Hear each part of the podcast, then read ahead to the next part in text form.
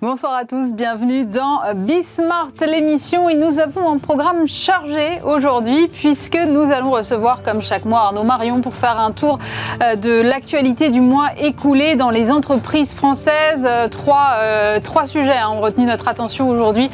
D'abord, la chute de Sigfox, symbole de la tech française. On a la nomination au poste de directrice générale d'Orange de Christelle Edman. Et puis, on essaiera de brosser un petit peu une revue des programmes politiques de nos candidats à la présidentielle en matière d'économie. On partira en voyage au Japon avec euh, une marque japonaise d'horlogerie qui vient de se lancer, de se déployer en Europe avec euh, de grandes ambitions et notamment en France avec un flagship euh, Place Vendôme. Et puis on terminera par deux personnages qu'on n'imagine pas forcément ensemble sur un plateau, le directeur de la communication de BNP Paribas et la présidente de Publicis Group France qui lancent ensemble un programme pour aider les entrepreneurs à impact. C'est le programme de Bismart, l'émission pour ce soir.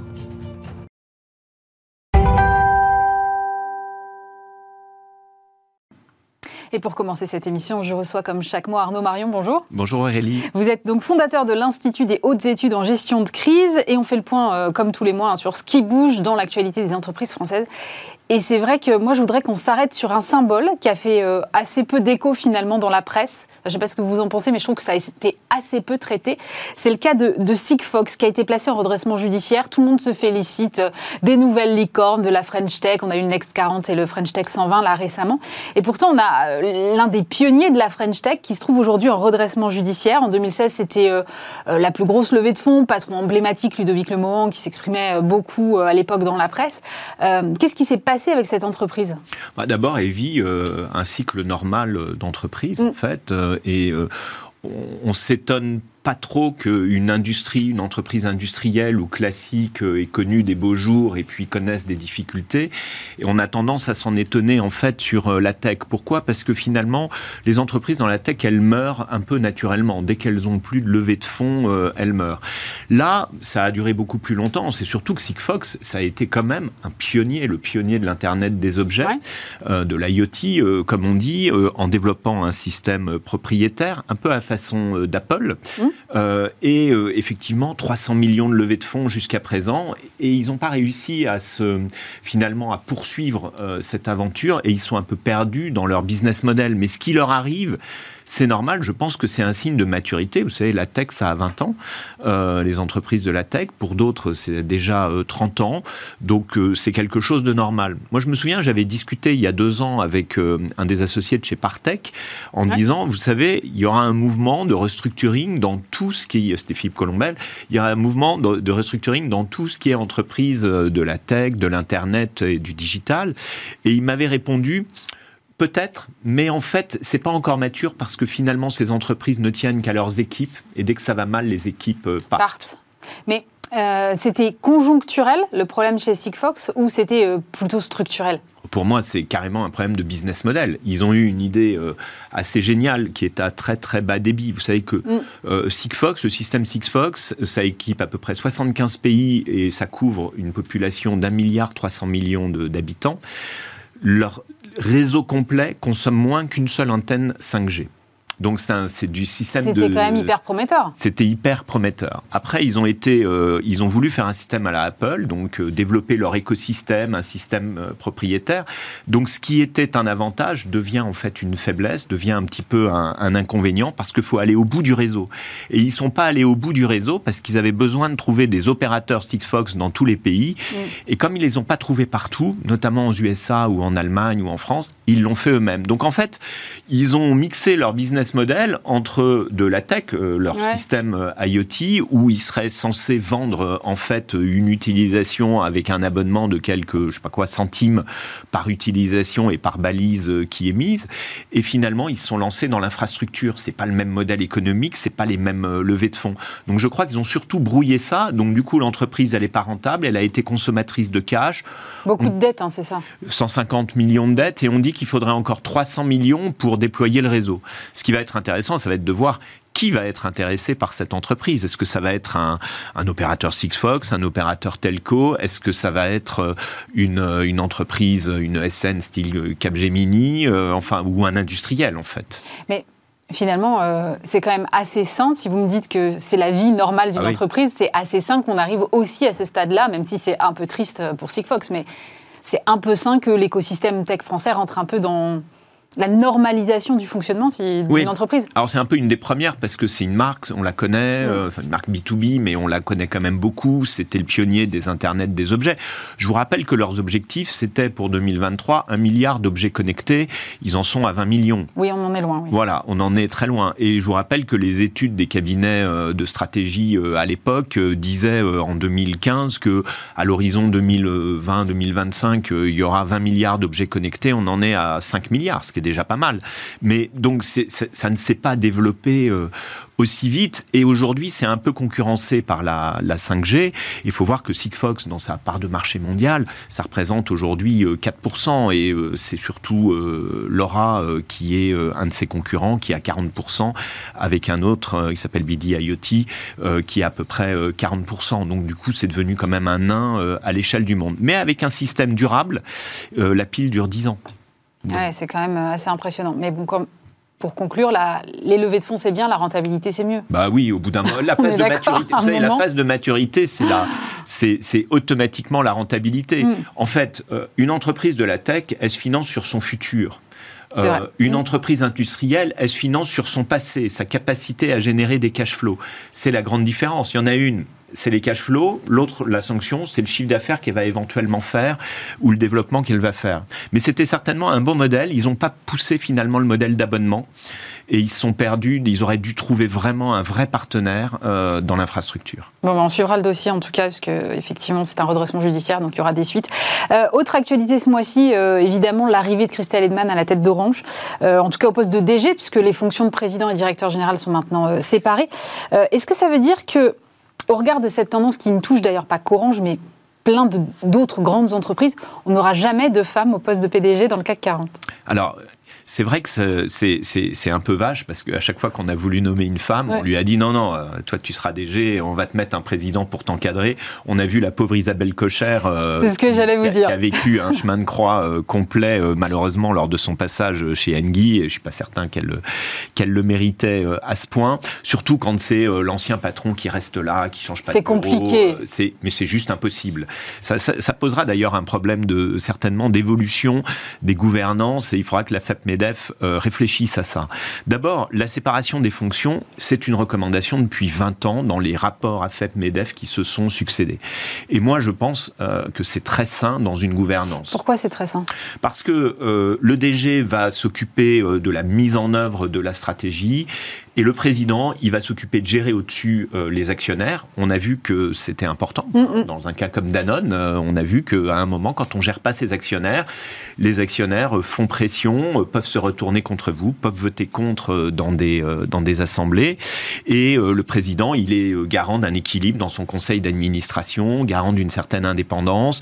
Et puis, il peut être là pour prendre du recul et également challenger le DG quand il voit que quelque chose ne va pas, ou au contraire le supporter au sens anglais du terme et, et l'aider quand euh, justement il y a une situation difficile à traverser. Mais ça suppose que le binôme fonctionne bien. Et là où je m'interroge quand même sur la stratégie mise en œuvre, c'est qu'elle est nommée, Christelle Edman, sans qu'il y ait de président nommé.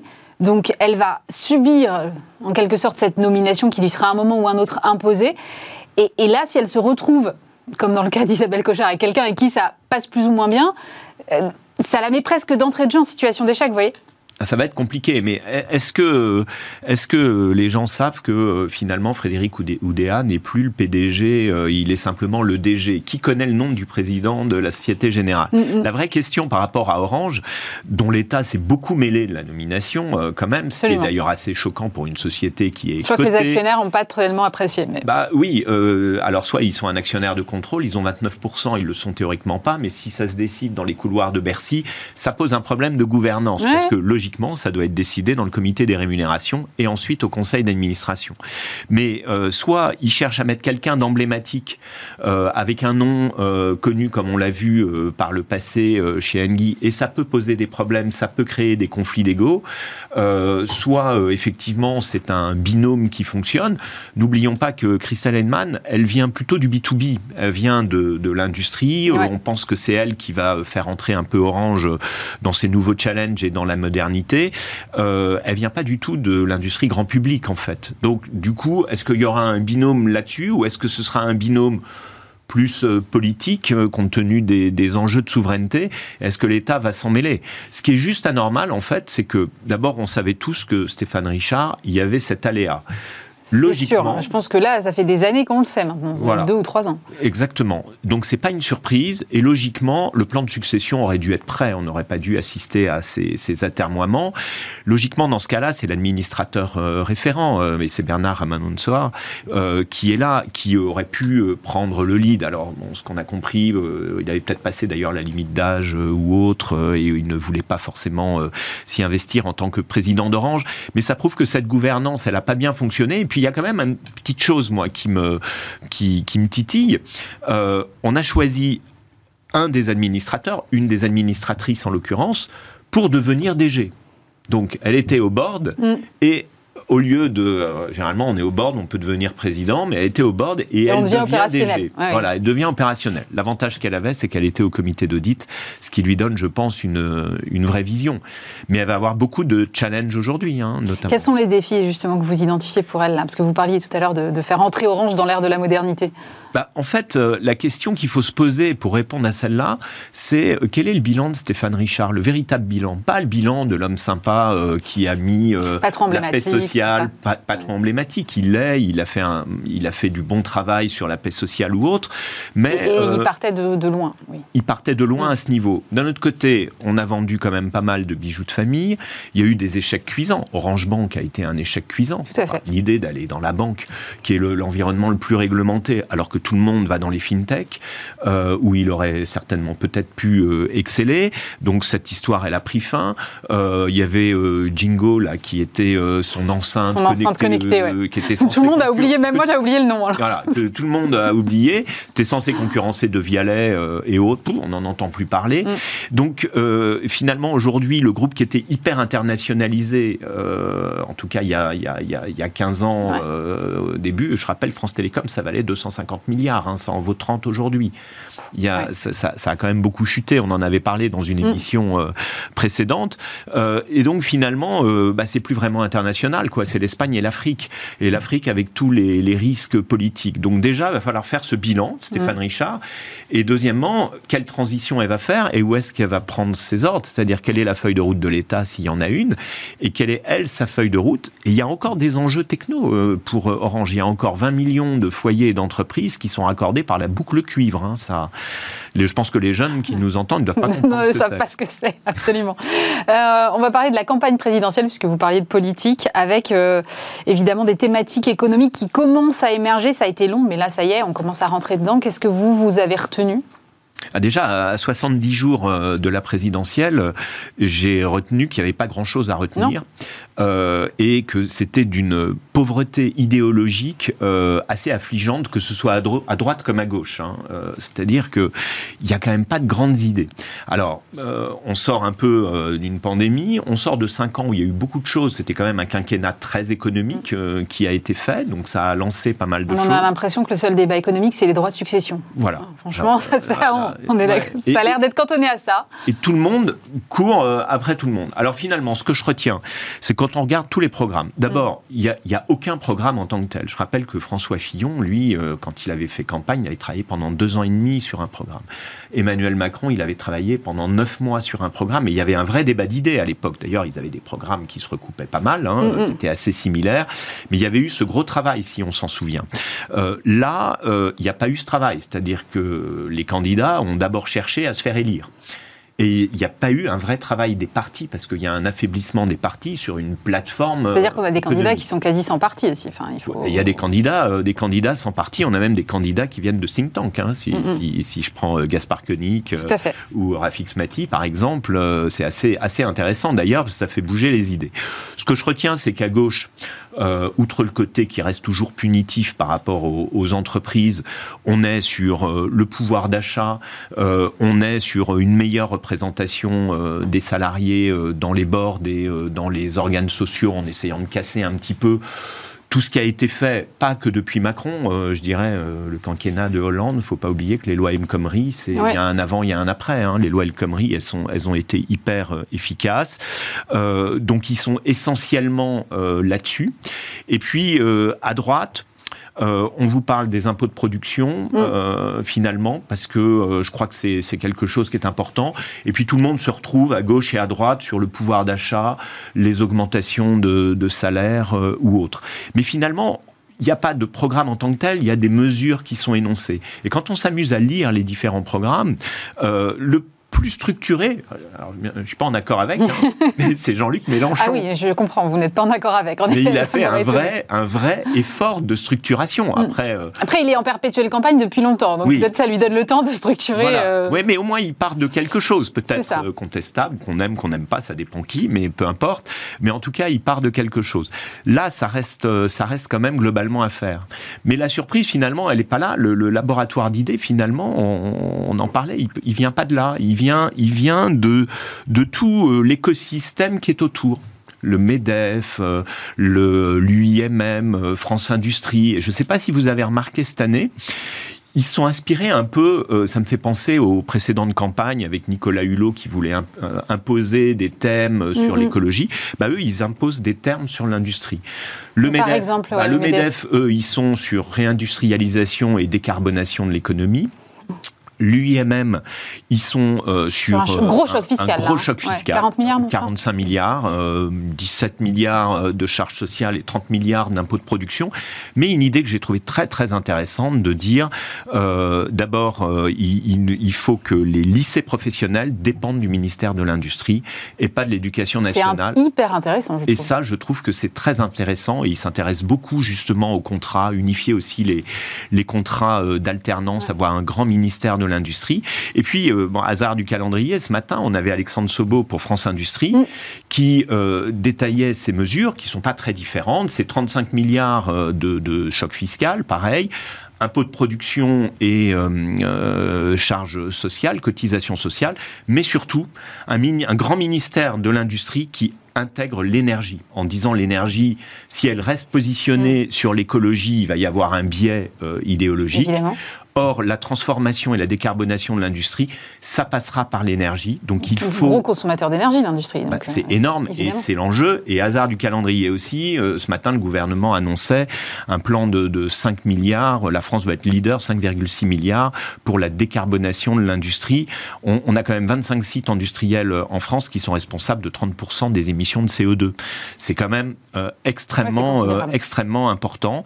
Et donc, je trouvais que l'ensemble de ces organisations euh, professionnelles et industrielles donnaient un certain nombre d'idées. Mais il n'y a aucun euh, candidat qui va reprendre à son compte un choc fiscal à 40 milliards pour les entreprises. Bah, il a déjà commencé parce qu'il y a déjà eu 10 milliards de, de, production avec Emmanuel mm. Macron. donc ça a déjà commencé, ça peut, ça peut pour se poursuivre. Je pense que pour qu'on comprenne, le, le, Conseil d'analyse économique avait sorti des rapports en 2019 et 2020 sur les impôts de production et effectivement quand vous voyez la proportion, euh, ça représente en France 3,7% de la valeur ajoutée, c'est 0,7% en Allemagne. C'est un rapport de 1 à 6, 0,7 ah en Allemagne, 3,7 euh, en France. Et en moyenne, on est deux fois plus élevé que par rapport à la moyenne européenne. Donc il faut faire ce rattrapage. Ce choc, on en a besoin. À mon avis, euh, on, ne, on, ne, pourra pas y couper. On a des, on a des taxes stupides, comme la C3S. La C3S, oui. Ah bah ça, tout le monde en parle aujourd'hui. Elle est dénoncée depuis 2019 avec cet impôt en cascade. C'est-à-dire que c'est pas un impôt comme la TVA, qui est certainement le plus intelligent, puisqu'il s'annule d'une entreprise à l'autre. Là, il se cascade, donc on paye de l'impôt sur l'impôt euh, in fine. Et ça en arrive à favoriser les entreprises qui ne produisent pas et qui importent, et à défavoriser, c'est une taxe finalement sur les entreprises qui produisent et qui exportent. Quelle est la position de nos candidats euh, déclarés là sur, cette, Alors, sur ces impôts de production ah, C'est devenu un peu la tarte à la crème, puisque euh, tout le monde veut supprimer maintenant la C3S. ça, semble, ça semble assez clair. Et, et finalement, un, des grands, un des grands enjeux, ça va être quelle contrepartie on va demander Parce que si vous avez C'est toujours comme ça. En général, le mot contrepartie revient ben toujours du côté des entreprises. Bah, vous vous souvenez la fameuse annonce des 10% d'augmentation de salaire qui était à la charge des entreprises pour 8 milliards et on donnait que 10 milliards, on donnait 10 milliards d'aides aux entreprises. Donc bon, on voit bien qu'il y a quelques, qu'il y a quelques errements en la en la matière et parce que l'enjeu, ça va être aussi tous les candidats, tous de droite, de gauche, ils nous parlent tous du pouvoir d'achat avec des chiffres différents sur le SMIC.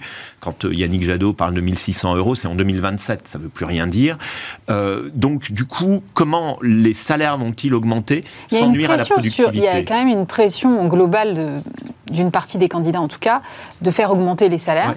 Mais effectivement, euh, jusqu'à preuve du contraire, ce ne sont pas les candidats qui vont payer les salaires, mais bien les entreprises. Et effectivement, la question de la productivité, de la compétitivité va se poser immédiatement derrière. C'est-à-dire que le, coût du travail va, se reposer de nouveau. C'est le, le, vrai problème. Et puis, il faut poursuivre. On, vient d'avoir les chiffres euh, ce matin. 650 euh, 000 créations d'emplois en, 2021. Mm. Mais, euh, on peut avoir se dire, il y a un effet ciseau avec la, crise. Depuis fin 2019, ça fait 300 000 créations d'emplois net. Donc, du coup, on voit bien qu'il faut poursuivre là-dedans. Et on voit bien qu'à 7,6% de taux de chômage, on est finalement au plein emploi, on en avait déjà parlé. Est au taux de chômage structurel. Voilà. Mm. Et, justement, le cercle des économistes, euh, qui lui euh, a identifié cette thématique, parle d'une chose très très importante. Euh, il dit, le problème, c'est que sur les jeunes de 15 à 29 ans, il y en a 17% qui sont des NEETs. Vous savez ce terme anglo-saxon qui ne sont ni, en emploi, ni en formation, ni en, éducation, ni, ni en, à l'école. Et 17%, c'est absolument énorme. Et quand on voit chercher. Euh, du monde, ça veut dire que ces gens-là, il faut les réintégrer dans un système euh, éducatif et de formation. Merci beaucoup Arnaud Marion. Vous revenez le mois prochain? Absolument. Merci Aurélie.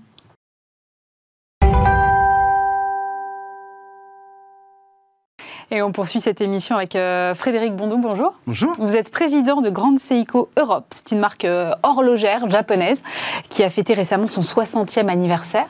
Vous en avez pris la tête en, 2020, juste au moment de la, de la pandémie. Moi, je voulais savoir comment est-ce qu'on se positionne quand on est une marque japonaise sur un marché européen où on a de grands noms de l'horlogerie, notamment en Suisse et en France? Alors, euh, il ne faut pas oublier qu'en fait, il y a une grande euh, culture horlogère japonaise. Euh, Mais ça, on ne le sait pas. Racontez-moi, je ne savais pas, moi. Hein, en fait, euh, prenez une marque comme Seiko, par exemple, euh, qui est une marque qui a été créée en 1881, euh, donc avant certaines marques suisses d'ailleurs, hein, qui était leader en termes de volume dans les années 60-70 et qui l'est encore aujourd'hui, et a mis parfois très à mal d'ailleurs l'industrie suisse dans les années 70, il faut le savoir. donc c'est vrai qu'aujourd'hui on a une renaissance de l'industrie suisse sur le haut de gamme, mhm. et Seiko naturellement plus une, je dirais une, une, une option sur le, le volume, à part qu'en 1960 est créée au sein de Seiko Watch Corporation une entité indépendante qu'on appelle Grand Seiko, qui est un produit en fait basé sur euh, euh, trois euh, principes. La, lisibilité, la beauté et tout ce qui va être précision et aspect technique. C'est une pièce qui est tellement particulière qu'elle est produite à la main, encore aujourd'hui d'ailleurs, avec une production qui est très faible et qui est de facto réservée au marché domestique japonais. Et ça pendant 50 ans. Alors pour revenir à votre question, je dirais que on a le même langage que les Suisses, mais on n'a pas la même grammaire. D'accord. Et donc, du coup, c'est cette nouvelle grammaire que vous essayez de développer en Europe Absolument. Euh, depuis maintenant dix ans, en fait, exactement 2010, les Japonais ont décidé de pouvoir promouvoir Grand Seiko en dehors de l'archipel. Mmh. Euh, et euh, à cette vocation, donc, il y a eu une séparation des marques Seiko et Grand Seiko qui a pris place en 2017. On a créé pour cela aussi une structure aux États-Unis qui s'appelle Grand Seiko Corporation of America, qui est euh, dédiée à la distribution et au marketing de cette, euh, cette euh, maison sur le territoire nord-américain, États-Unis et Canada. Et aujourd'hui, on a un succès absolument incroyable sur les États-Unis, d'ailleurs, qui est cette structure est tenue par un Français. Et aujourd'hui, les Japonais ont l'intention de je dirais, d'avoir un petit peu la même euh, euh, success story en Europe euh, qu'on a aujourd'hui aux États-Unis. Vous-même, vous êtes passé par d'autres marques horlogères avant de, avant de, prendre oui, je suis un vétéran, un petit peu. de l'horlogerie. Et qu'est-ce qui différencie, selon vous, cette marque que vous dirigez aujourd'hui par rapport aux, grandes maisons par lesquelles vous êtes passé auparavant, Omega, Longines? Alors aujourd'hui, en fait, euh, euh, beaucoup de maisons, je ne vais pas donner de nom parce que c'est pas ma vocation ici, ont en fait des codes du luxe euh, avec des produits de très très bonne qualité, mais qui restent en fait des produits à vocation industrielle, même si les manufactures sont absolument fantastiques. Grand Seiko aujourd'hui n'est pas une maison de luxe, mais par contre est une maison de très haut de gamme, de fabrication d'horlogerie japonaise, qui est très différent. Aujourd'hui, nous avons une production qui va être euh, relativement faible, euh, qui va être à peu près de 55 à 60 000 pièces par an. Tout est fait dans deux sites de production, un au nord du Japon, euh, à Morioka, qui est spécialisé dans tout ce qui est mouvement mécanique et remontage manuel, mm. et un autre qui est près de Nagano, qui est spécialisé dans tout ce qu'on appelle le spring drive. Le spring drive est un mouvement très particulier, qui est une sorte de mouvement hybride. ça veut dire quoi concrètement? En fait, c'est un mouvement qui a la précision d'un mouvement quartz avec euh, la capacité technique d'un mouvement automatique. Et euh, le groupe Seiko est le seul à avoir cette capacité aujourd'hui de production. Euh, et ce Spring Drive est très particulier. Euh, on est dans quelle gamme de prix? Parce que vous dites on n'est pas luxe, on est très haut de gamme. Alors aujourd'hui, on a un prix moyen en Europe qui est de l'ordre de 7000 euros TTC, prix public. on vient de sortir une nouvelle gamme qu'on appelle Evolution 9, Evolution 9 en français, qui reprend les codes esthétiques de base des années 1960, avec encore une fois une évolution pour une évolution en fait euh, de, la gamme pour la nouvelle génération. C'est un nouveau visage en fait de la marque qui est en train de se mettre en place, euh, basé encore sur trois euh, piliers. Le premier, c'est un pilier esthétique, encore une fois, parce que l'esthétisme est très important au Japon. Ensuite, un pilier de lecture. Le fait d'avoir une lecture qui est facilitée est une chose très importante. Et naturellement, après, un pilier qui est lié euh, je dirais, une bicéphalité entre le confort et l'aspect technique. On a sorti deux nouveaux mouvements absolument somptueux, euh, justement, euh, il y a deux ans pour fêter la 60e anniversaire de la maison. et cette Evolution 9 commence, en termes de gamme, à 9500 euros. Vous me dites qu'il y a des spécificités visiblement techniques et, j'entends bien l'innovation, en tout cas, que, peut apporter votre marque. Est-ce qu'il y a aussi, et je suppose que la réponse est oui, évidemment, euh, des différences culturelles? Parce que, par rapport à une maison occidentale. Oui, tout à fait. Euh, aujourd'hui, les Japonais sont des gens qui sont, euh, sont d'abord des techniciens de très, très haute volée, avec une vision qui est maladive quasiment sur la finition des produits. Euh, euh, moi, quand je suis parti la première fois au Japon, quand j'étais la première fois au Japon, j'ai voulu naturellement voir euh, la manufacture. J'ai passé un petit peu de temps avec des horlogers à monter, enfin démonter, remonter un, calibre, en fait, un, mouvement. et j'ai vu que au moment où les anglages sur les aiguilles étaient, réalisés, ils faisaient les anglages à la main. Aujourd'hui, il y a il n'y a plus de manufacture euh, en Suisse qui fait les englages à la main, peut-être encore quelques artisans indépendants, mais euh, voilà, j'ai posé la question, mais est-ce que c'est normal de faire les englages à la main ou c'est pour, pour moi? Et là, la réponse était très euh, claire, mais en fait, ils ne comprenaient pas ma, ma question. pour eux, c'était une question absolument abscon, c'est juste une évidence. donc, en fait, il y a une qualité de finition qui est absolument incroyable chez Grand Seiko. Aujourd'hui, un horloger qui va être qualifié pour travailler pour une montre Grand Seiko, c'est une personne qui va avoir approximativement entre en fonction de sa spécialité, entre, entre 10 et 15 ans de pratique horlogère avant de pouvoir être qualifié pour travailler pour Grand Seiko. Euh, donc on a la crème de la crème en termes d'artisanat. Et c'est vrai que la valeur manuelle, la valeur en fait euh, aussi culturelle euh, et historique et, même c'est une question de, garder la face. On on peut pas au Japon ou en Asie, majoritairement en Asie, mais aussi au Japon, promouvoir un produit sans être certain que euh, le produit soit parfait. Euh, c'est une question d'unité, c'est une question de culture, euh, c'est une question d'éducation. donc oui, il y a beaucoup de différences culturelles en termes de marketing, en termes de production, entre ce qu'on peut trouver en Europe et, ou dans, en Occident et ce qu'on trouve au Japon. J'ai lu que la culture de votre marque est très attaché euh, à la nature. Et c'est vrai que quand on pense euh, montre et horlogerie, on ne pense pas nécessairement à la nature. Comment est-ce que ça se traduit? Alors encore une fois, c'est vraiment lié à, l'esprit japonais.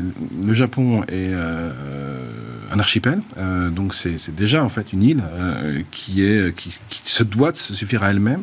Les Japonais sont une structure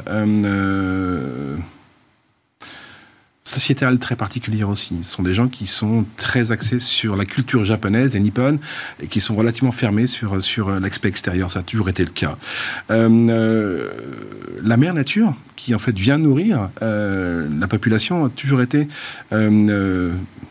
considérée comme une chose très particulière qu'il faille protéger et qu'il faille naturellement euh, regarder de manière différente. Aujourd'hui, euh, la culture japonaise, euh, je prends un exemple par exemple sur les saisons. Mhm. en Europe, en Occident, on a quatre saisons, enfin majoritairement, hein, si on se trouve effectivement l'hémisphère nord ou l'hémisphère sud. Enfin, en tout cas pas dans les tropiques ni dans les équateurs.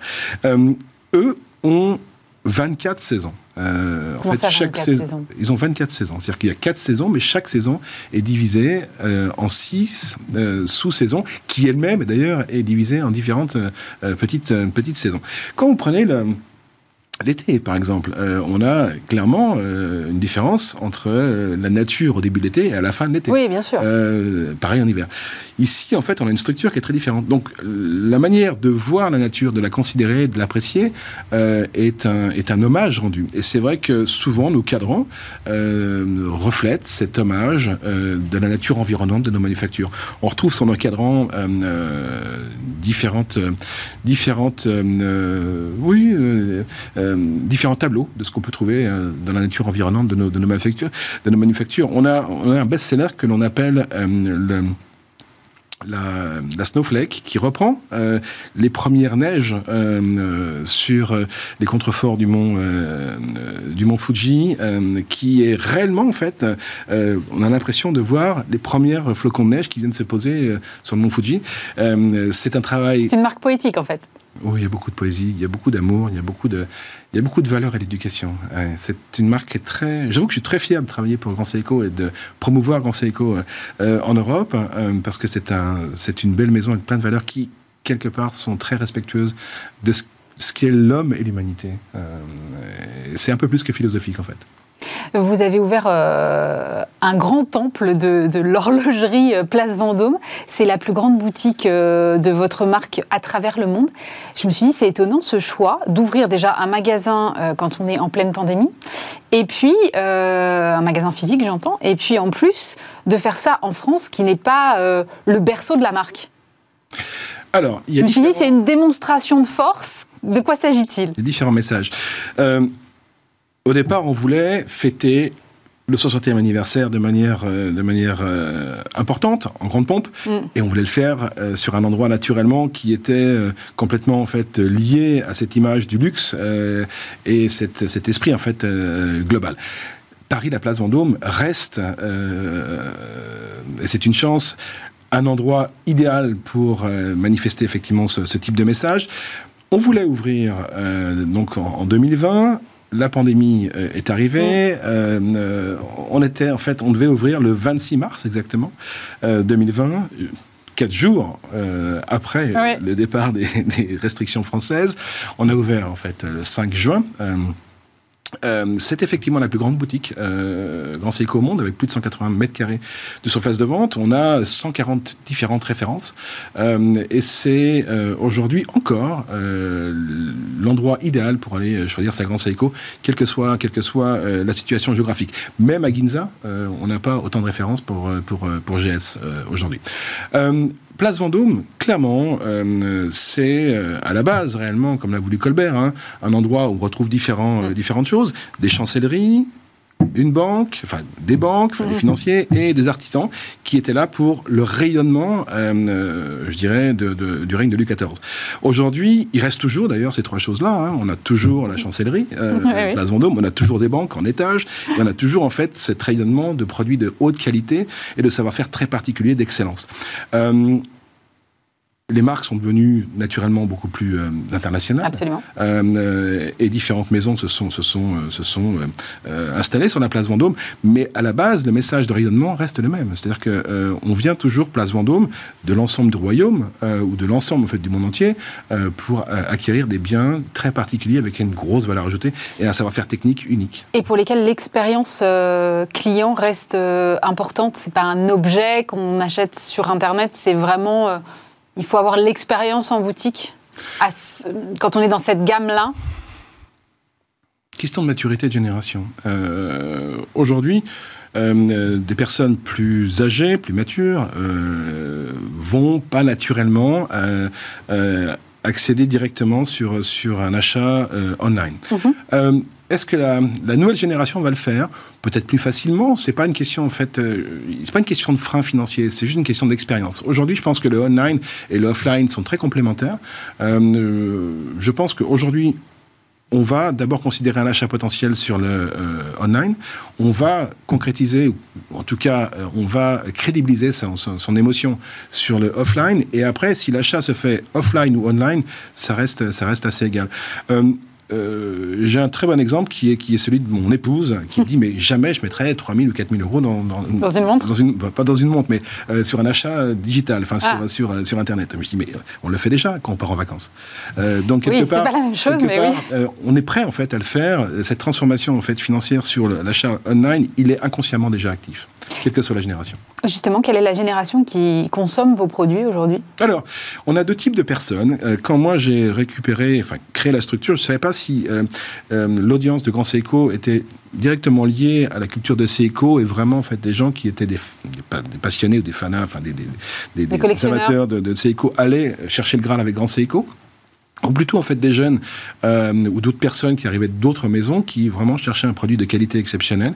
Euh, Aujourd'hui, clairement, euh, on a sur sur Vendôme 50% de nos de notre volume qui est qui est fait auprès d'une génération de moins de 30 ans.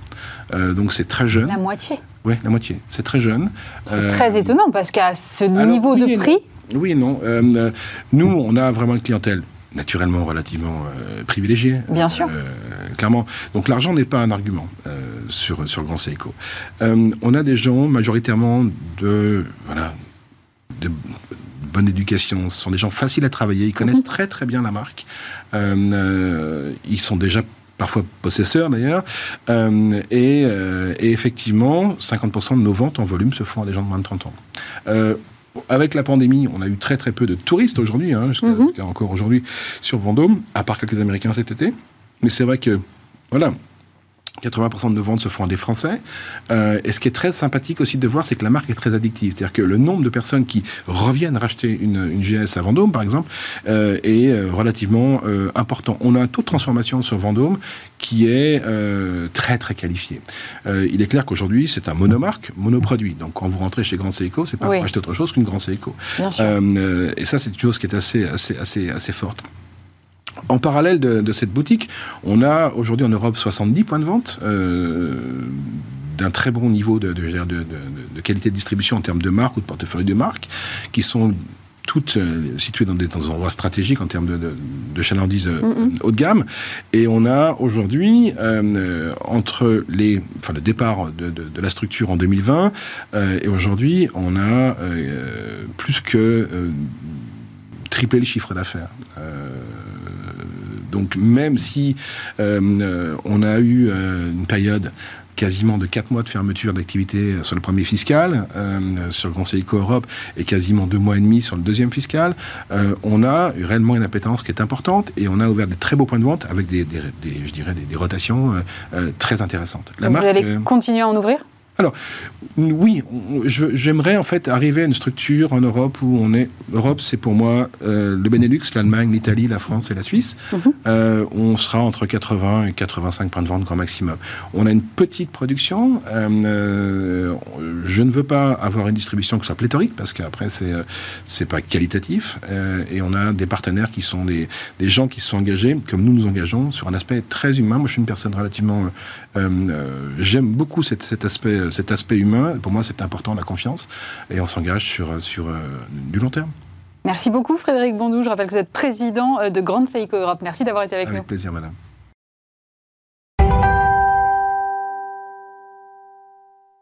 Et on termine cette émission avec Agathe Bousquet. Bonjour. Bonjour. Vous êtes euh, présidente de Publicis en France et Bertrand Ciseaux. Bonjour. Bonjour. Vous êtes, vous, directeur de la communication groupe BNP Paribas et directeur adjoint de l'engagement d'entreprise.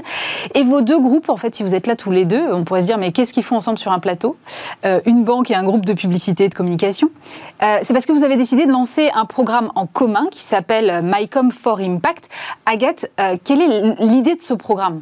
Alors, c'est une grande idée, et je tiens à dire que c'est une idée de BNP Paribas. Ah, alors Bertrand, quelle est l'idée de ce programme celle qui répond, mais au départ, c'est toujours odeur aux femmes. Non, mais c'est toujours hyper intéressant de se souvenir du début de l'histoire. Le début de l'histoire, c'est quand même une grande marque, BNP Paribas, qui, euh, voilà, qui se positionne depuis de très nombreuses années auprès d'entrepreneurs et voilà, de différentes euh, entreprises à impact, qui est quand même leader sur le sujet, et qui se dit, et notamment par la voix de son DIRCOM, euh, que la communication joue un rôle majeur pour accélérer le développement de ces entreprises-là. Euh, et, donc Bertrand Ciseaux euh, s'est tourné vers son partenaire euh, historique, Publicis, pour savoir si on pouvait monter dans l'aventure. Mais c'est une idée de BNP Paribas qui est une idée qui, quand ils regardent les entreprises qu'ils accompagnent, les entrepreneurs, les entreprises à impact qu'ils accompagnent, ils se disent au fond, en réalité, il y a aussi besoin de la communication qui joue un rôle majeur dans l'accélération et le développement de ces entreprises, qui peut être un frein si on n'a pas les moyens d'accompagner le développement de ces entreprises. Comment est-ce que je peux embarquer mon partenaire Publicis dans cette, dans cette aventure? Voilà, donc c'est vraiment, c'était important pour moi de le dire, mon cher Bertrand. Bertrand, pourquoi euh, vous avez fait ce constat-là? Parce que c'est vrai, on se dit, euh, des entreprises à impact, elles se tournent vers BNP Paribas plutôt a priori pour des logiques de financement.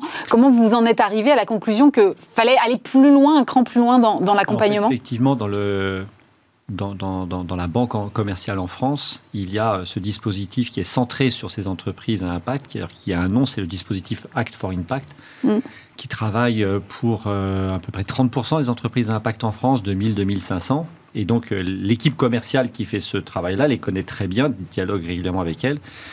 Et donc voilà, au fil des conversations, ils se sont rendus compte que la communication était souvent un des leviers qui leur permettait ou les bloquait dans leur passage à l'échelle. Et euh, c'est en dialoguant avec ces équipes commerciales, et notamment avec la patronne de, cette équipe, qui est Raphaël Leroy, mm. euh, qu'on a eu cette idée. Et sincèrement, euh, c'est devenu un projet. je vais renvoyer l'ascenseur à Agathe. mais sérieusement, c'est devenu un projet quand on a commencé à s'en parler avec, avec Publicis, parce que c'est là que voilà, la réalité de ce que ça pouvait être comme, comme geste utile pour ces, pour ces boîtes-là à, émerger. Donc euh, c'est assez intéressant parce qu'à la fin, euh, c'est finalement deux grands, deux grands leaders euh, français et européens, BNP Paribas et Publicis. L'un spécialiste effectivement de ces entreprises et l'autre spécialiste de la com. Et on, va, on essaye ensemble de voir comment donner un coup de main pour ces natives, euh, ces boîtes qui sont en fait les. Tout le monde est de plus en plus boîte à impact en fait. C'est vrai. Euh, Publicis est de plus en plus une boîte à impact dans sa transformation. BNP Paribas, évidemment, on est euh, le leader mondial de la finance durable dans beaucoup de domaines. Mais là, on parle des gens qui sont des, non pas des, des digital natives, mais des impact natives. Et c'est ces gens-là qu'on a voulu. Euh, euh, aider et, accompagner. ils ont une relation assez particulière à la com, c'est ce qu'on a compris en passant un peu de temps. Euh. Bah, justement, c'était la question que j'allais vous poser, Agathe. Est-ce qu'ils ont besoin d'un accompagnement qui est spécifique, différent d'une entreprise euh, lambda ou d'une entreprise vieille version, si je puis dire? Ce qui est intéressant, c'est qu'ils ont des besoins qui finalement sont, à bien les écarts, pas très différents de d'autres grandes entreprises, parce qu'il y a des fondamentaux dans la communication quand même. Oui. ces fondamentaux, euh, petits, moyens ou grands, on les a. C'est-à-dire euh, euh, quelles sont mes cibles, quel va être mon positionnement, comment je vais me différencier, quel est, quel est mon nom de marque, est-ce que j'ai le bon, est-ce que je suis lisible dans ce que je propose, pourquoi je suis là, à quoi je sers, enfin des questions un peu, existentielles, de marque, mais qui sont extrêmement clés et qui font d'ailleurs que le planning stratégique a, de beaux jours devant, devant lui, parce mm. qu'en réalité c'est vraiment des questions essentielles, quelle que soit la taille de l'entreprise. Euh, et au fond, euh, après, dans la stratégie des moyens, ils vont avoir un rapport à la communication et un rapport aux moyens qui parfois empreint de certains euh, préjugés, c'est-à-dire il y a des choses que je peux me payer, des choses que je peux pas me payer, ce qui n'est pas toujours vrai. et puis, et puis ils ont parfois aussi des, des réflexes qui méritent d'être affinés. on peut être tenté de donner beaucoup sur certains réseaux, sur certaines plateformes ou sur certains médias, alors qu'en réalité, euh, finalement, une petite diversification permettrait aussi d'être plus efficace. Donc, il y a beaucoup de conseils dans ce qu'on va faire. Il y a, voilà, pour, euh, parce que pour ces entreprises-là, au début de l'histoire, c'est très important d'optimiser de, tout ce qu'on va faire. Et donc, il y a besoin de conseils pour bien optimiser les choses. Et puis aussi, parfois, pour challenger des choses qui ont été posées au départ, au début de l'histoire mm, mm. de l'entreprise, et qui peut-être ont été mal posées. Euh, il, y a, il, y a, beaucoup d'idées en France qui sont de très grandes idées. Euh, dont parfois un manque de design, un manque de positionnement, un manque de réflexion, bah, le produit est très bon, mais il n'a pas su être bien vendu, pas bien singularisé dans son, dans son marché, et donc il va rester dans un tiroir alors que c'était une grande idée.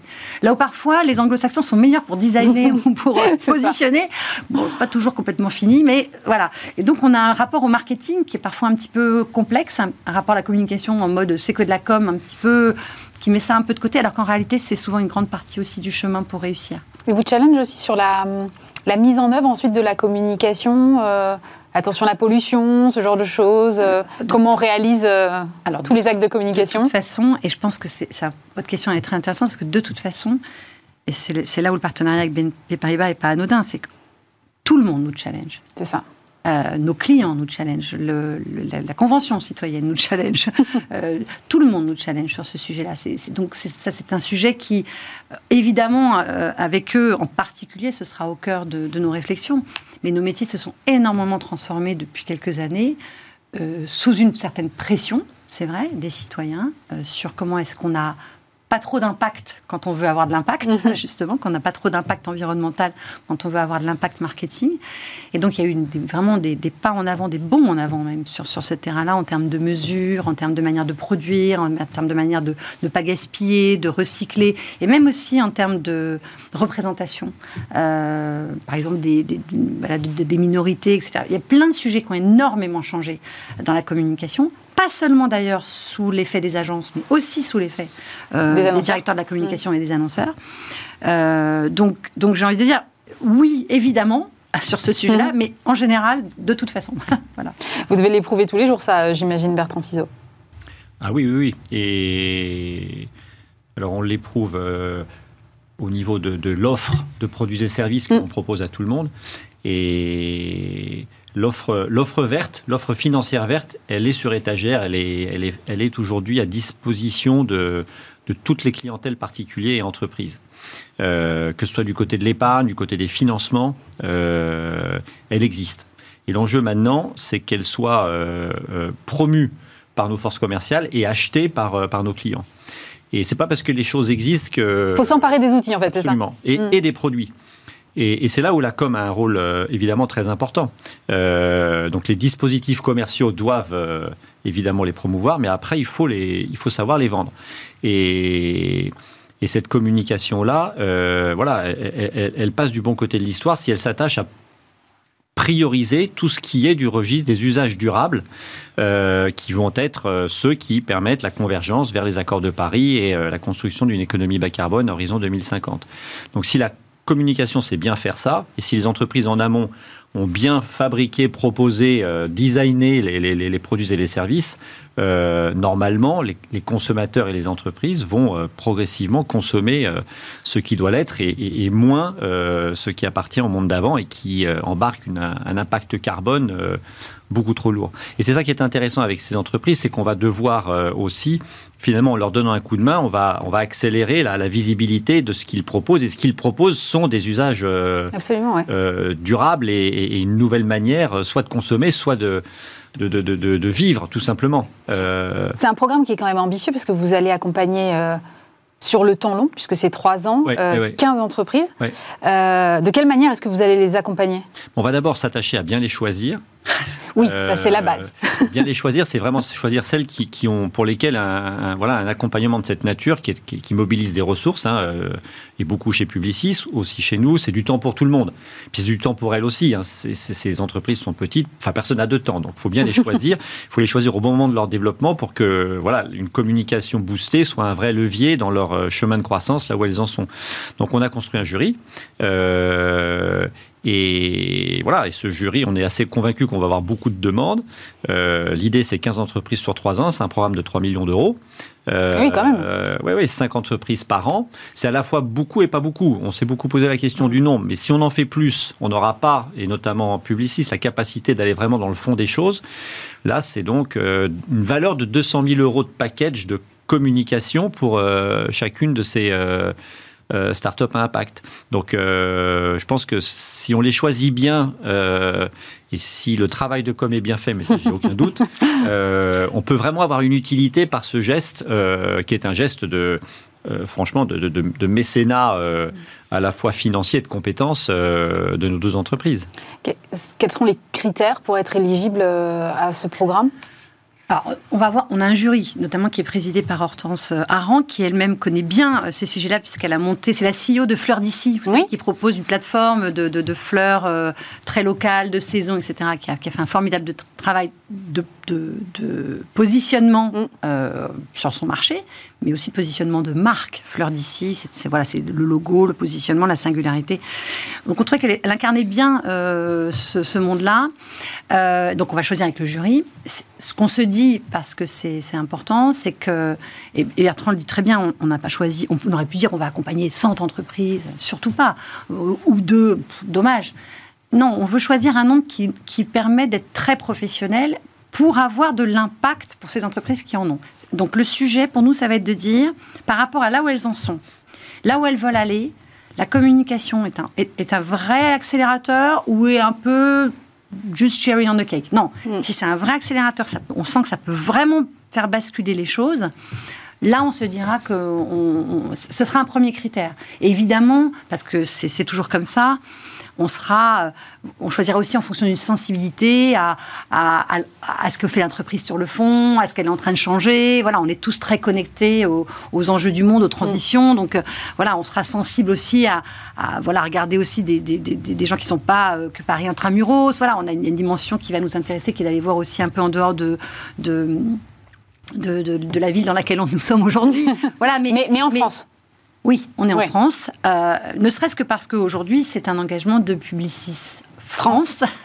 Euh, peut-être qu'un jour, notre, bonne expérience donnera, des best practices qui feront qu'on ira ailleurs. Mais aujourd'hui, on a, on a à la fois énormément d'ambition avec ça. On est sûr que c'est ça qu'il faut faire. On, sait, Bertrand et moi, à quel point la communication peut être vraiment du côté de la transition, mm. et notamment de la transition euh, environnementale. On sait à quel point c'est fondamental de, promouvoir des meilleurs usages, tu l'as dit Bertrand, des meilleurs services, des, des meilleurs comportements, et que s'il n'y a pas de communication, euh, il y a tout un tas de changements qui n'auront pas lieu. Donc on a, on a besoin de ça.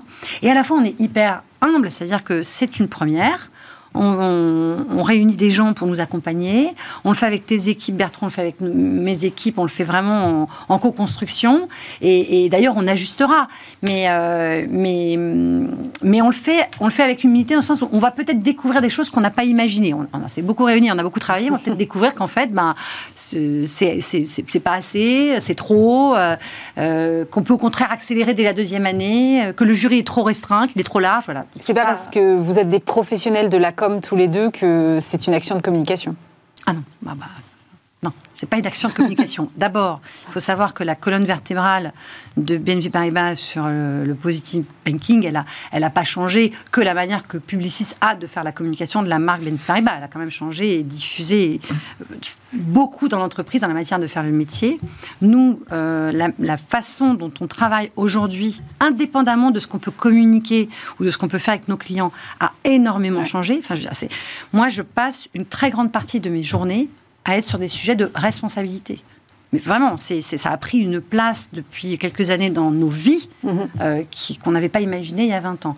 On a transformé les manières de produire, la manière de faire des événements dont on peut recycler quasi 100% de, de, ce que ça, de ce que ça met en mouvement. Euh, et à la fin de l'événement, on peut vraiment avoir zéro impact. La manière qu'on a de faire les campagnes, et c'est notamment avec BNP Paribas qu'on a fait les premières campagnes sans impact. La manière qu'on a de faire du brief jusqu'à la diffusion des créations en médias ce qu'on nous, chez nous on appelle un no impact for big impact. On cherche l'impact marketing, mais pas l'impact environnemental. Ça a diffusé sur tous nos process d'éco-communication. Je vous assure que ça aurait été plus simple d'inventer une calculette et de faire un communiqué de presse. La vérité, c'est que ça diffuse profondément dans tous nos métiers, euh, dans notre manière de faire notre métier. Vous êtes tous les deux dans, des entreprises qui se portent euh, finalement assez bien. Je voyais les résultats de Publicis ce matin, mais j'imagine chez BNP Paribas, on est, sur une, bonne tendance aussi. Euh, Bertrand Ciseaux, c'est un moyen aussi de faire euh, du partage de la valeur quelque part, ce, programme-là? D'une certaine manière, parce qu'en fait, euh, à la base, c'est un programme euh, mécénal. Mm. et, on aime bien l'idée, effectivement. La publicité, c'est quand même un domaine. faut, pour pouvoir être un annonceur, il faut quand même beaucoup de ressources, il faut quand même beaucoup de compétences. C'est vrai.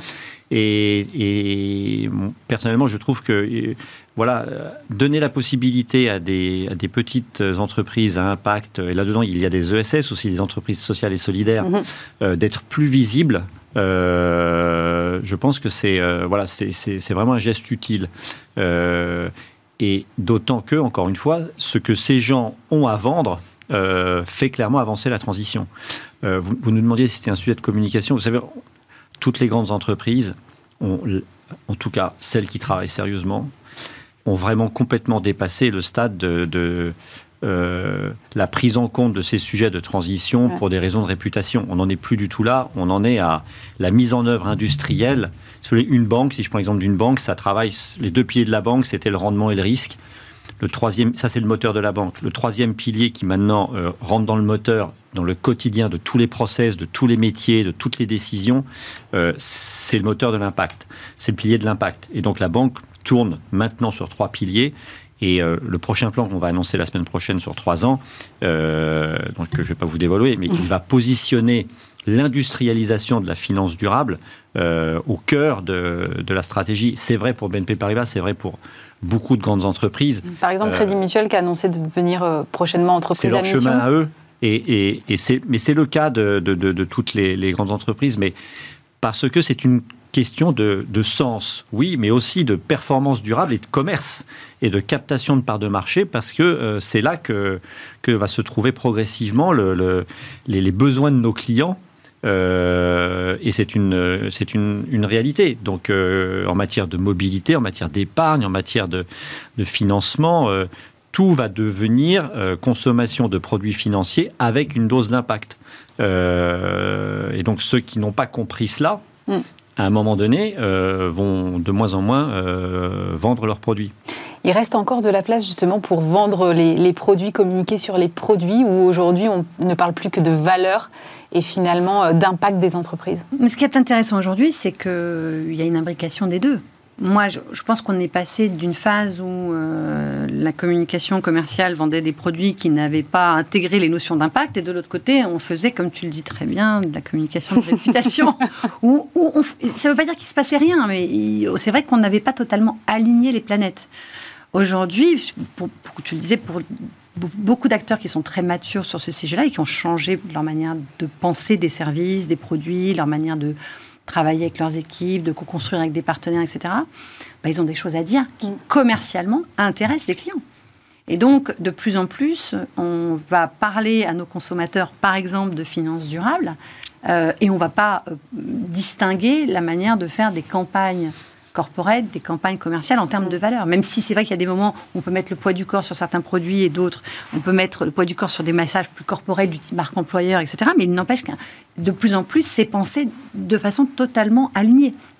Et je pense que c'est c'est pas vrai qu'on peut euh, faire des produits euh, moches, méchants, euh, à très mauvais impact et sortir du bois de temps en temps avec une campagne corporelle comme si on se rachetait une conscience. Enfin, les gens ne sont pas du tout de ça. Oui, oui. Puis nous, nous c'est là où on joue un rôle formidable et en tant qu'agence, conseil, marketing, communication, c'est qu'on ne vit plus, on vit, on vit pas avec des gens qui sont dans un bocal et qui se rendent pas compte des choses. On vit avec des gens qui ont des enfants, qui, qui lisent la presse, qui lisent, qui voient les études des, voilà, des les, qui voient les opinions. Et donc c'est là où c'est devenu vraiment un partenariat de comment est-ce qu'on fait avancer les choses, en sachant que évidemment on, ne reçoit pas des mauvais briefs qu'il faut transformer en briefs moralement acceptables. On reçoit des briefs complexes sur lesquels on bosse ensemble pour voir comment est-ce qu'on trouve la meilleure, euh, le meilleur positionnement et stratégique et créatif pour être juste d'une certaine manière.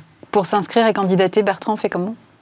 Eh bien, on postule sur le site euh, entreprise de BNP Paribas et je crois qu'on a jusqu'au 14 euh, février. C'est ce que j'ai voilà. On a déjà reçu beaucoup de dossiers, mais je ne voudrais pas... Euh, Freiner les ardeurs. Ah Merci beaucoup à tous les deux, Agathe Bousquet, présidente de Publicis en France, et Bertrand Ciseaux, directeur de la communication groupe BNP Paribas. Merci à vous de nous avoir suivis. Lundi, vous retrouvez Stéphane Soumier et nous, on se retrouve vendredi prochain. Bon week-end.